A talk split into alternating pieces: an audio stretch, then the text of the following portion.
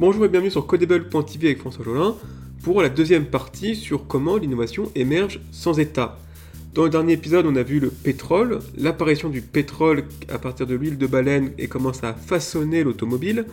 Aujourd'hui, nous allons faire l'histoire du transistor, de Faraday jusqu'à l'Apple M2, et voir comment un simple composant qui était censé améliorer les radios a ouvert la voie à toute l'électronique et l'informatique moderne.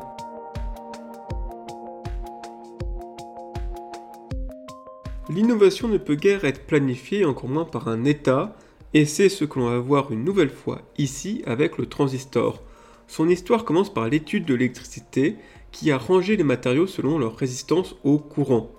Ceux qui ont une résistance basse sont des conducteurs, comme le cuivre, ils laissent passer l'électricité. Ceux qui ont une résistance élevée seront des isolants, tels le caoutchouc.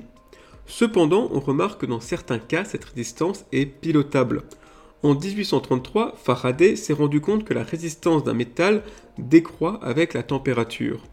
Puis Edwin Hall découvrit l'effet Hall en 1879, à savoir que la résistance dans un métal change en fonction du champ magnétique autour de lui. En 1904, Fleming invente le premier tube à vide. Cet appareil permet d'amplifier un courant.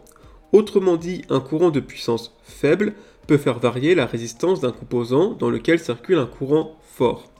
La possibilité qu'un faible courant pilote un plus gros courant est la clé de voûte de la radiotélécommunication. Une radio capte un signal électromagnétique dans les airs et doit l'amplifier pour l'utiliser dans un haut-parleur. La nécessité d'amplifier les ondes électromagnétiques reçues à travers les airs est indispensable pour la radio, mais également pour la télévision, pour Internet, pour le Bluetooth, le Wi-Fi, par tout ce qui communique par des ondes. En 1947, des chercheurs américains découvrent les propriétés semi-conducteurs du silicium pour fabriquer le premier transistor. Un transistor est un amplificateur de courant comme le tube à vide, mais plus simple, plus fiable, plus petit et moins coûteux. Il remplace le tube à vide dans les radios et les radars très vite. Ensuite, la force vient du nombre. Le transistor de 1947 ne mesure que quelques millimètres et ses transitions d'état sont presque instantanées. Aussi, une propriété mathématique devient intéressante. Un transistor reçoit la puissance à piloter sur une entrée qu'on va nommer A, le signal pilote sur une entrée B et le signal amplifié sur la sortie que l'on nomme C. Dans une logique purement binaire, avec des entrées et des sorties qui sont soit ouvertes, soit fermées, il faut donc que A et B soient ouverts pour ouvert C. Le transistor peut donc aussi être vu comme un opérateur mathématique élémentaire que l'on nomme une porte AND, à savoir et en anglais. Une variante du transistor existe aussi en opposé que l'on appelle NAND pour not AND. Il a été prouvé qu'avec suffisamment d'opérateurs NAND intégrés les uns aux autres, il est possible de concevoir un circuit réalisant n'importe quelle fonction logique.